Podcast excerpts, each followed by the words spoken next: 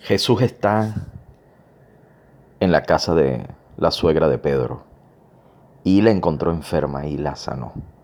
Pero al anochecer, después de pasar el día ya, se consigue con un gentío, mucha gente, que se agolpó para ser sanados. Eh, algunos tenían espíritus, estaban endemoniados, y todos ellos fueron liberados eh, y sanados.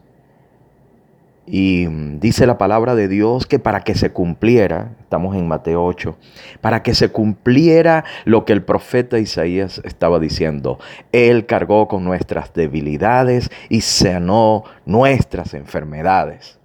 Así el Señor estaba cumpliendo el plan y el propósito por el cual eh, había venido a esta tierra. El Señor estaba de lleno, trabajando en los planes del Padre. Así el Señor con nosotros.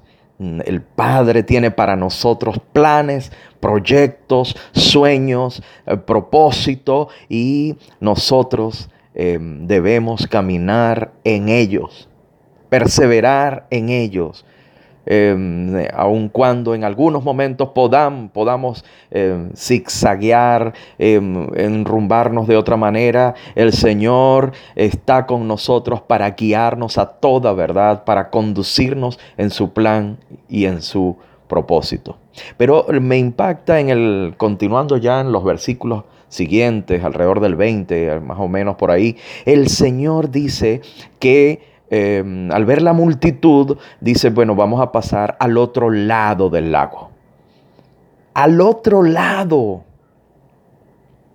Amados hermanos, el plan y el propósito que el Señor tiene para ti, para mí, aun cuando no se vea lo maravilloso de la sanidad de los enfermos, aun cuando este, los endemoniados eh, no se vea todo eso y nos veamos, sintamos la euforia de ese momento, aun cuando pasemos al otro lado, cuando las circunstancias son diferentes, cuando los inconvenientes se agolpan contra nosotros, cuando los proyectos, el proyecto de Dios parece inviable, imposible, que no podemos llevarlo a cabo, aun cuando el Señor nos eh, está pasando al otro lado, ahí hay dos cosas dos personas que se acercaron a Jesús y uno de ellos era un maestro de la ley y le dijo, eh, maestro, eh, yo quiero seguirte.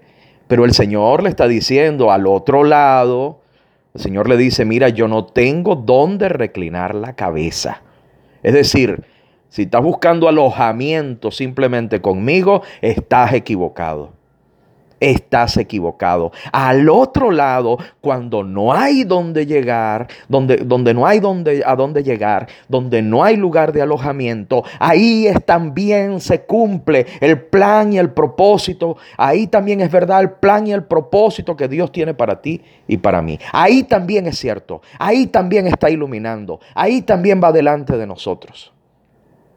Otra persona que quiere seguir al Señor le dice, ya va, este, voy primero de la traducción de la Biblia dice, voy a enterrar a mi padre, a mi padre. Pero em, literalmente el sentido bíblico no es ese, no es que el papá se murió y lo va a hacer el, servicio fúnebre, no, porque eh, diríamos que una de las responsabilidades del, del mandamiento de Dios es honrar a padre y madre. Digamos que el Señor, la respuesta del Señor no es contra eso. Lo que está diciendo este Señor es, mira, déjame que yo atienda a mi Padre hasta que se muera y luego te sigo. Y el Señor le está diciendo, mira, deja que los muertos entierren a sus muertos. El Señor le está diciendo, ya va, ya va a llegar el momento, pero el propósito que yo tengo contigo, ese plan que yo tengo para ti, aunque sea al otro lado del lago, ese es esencial para tu vida. Eso es fundamental para ti. No puedes vivir sin caminar en Él. No puedes vivir sin siquiera soñar con Él. No puedes vivir sin siquiera acercarte eh, diariamente a encontrar el propósito que yo tengo para tu vida. No podrás realizarte, no podrás encontrar verdadera alegría y gozo, no sentirás paz en tu corazón hasta que el plan que yo tengo para ti eh, no sea eh, evidenciado con testimonio, con acciones, con palabras, con hechos, con un camino. El Señor le está diciendo, está bien, eso va a llegar a su momento, te va, vas a poder honrar a tu Padre, pero en este momento el plan es este. Así como el Señor tenía el plan, llevó las debilidades de todos y sano sus enfermedades y lo llevaba a cabo. Hay situaciones donde hay que pasar al otro lado para seguir cumpliendo su plan y su propósito. Para seguir adelante. Ahora mismo nosotros los que somos padres tenemos la responsabilidad de seguir siendo padres. Padres a la manera del Padre eterno. Padre eh, conforme a lo que Él quiere. Y si por casualidad nuestro hijo en una circunstancia X pasa, digamos, al otro lado del lago, es decir, eh, de una situación de obediencia, por ejemplo, eh, de integridad, de honra, eh, pasa una situación, digamos, de desobediencia eh, o de dificultad o de dolor, al otro lado, el llamamiento de Dios para ti, para que seas padre, permanece, no cambia. Él te dará la sabiduría como me la da a mí y a todos los que se la pidan, que requerimos para cada momento el Señor va delante de nosotros. Así que, amados hermanos, sea que esté sanando enfermos en la euforia de la sanidad, sea que está pasando al otro lado donde no hay alojamiento, donde lo primero es Él siempre.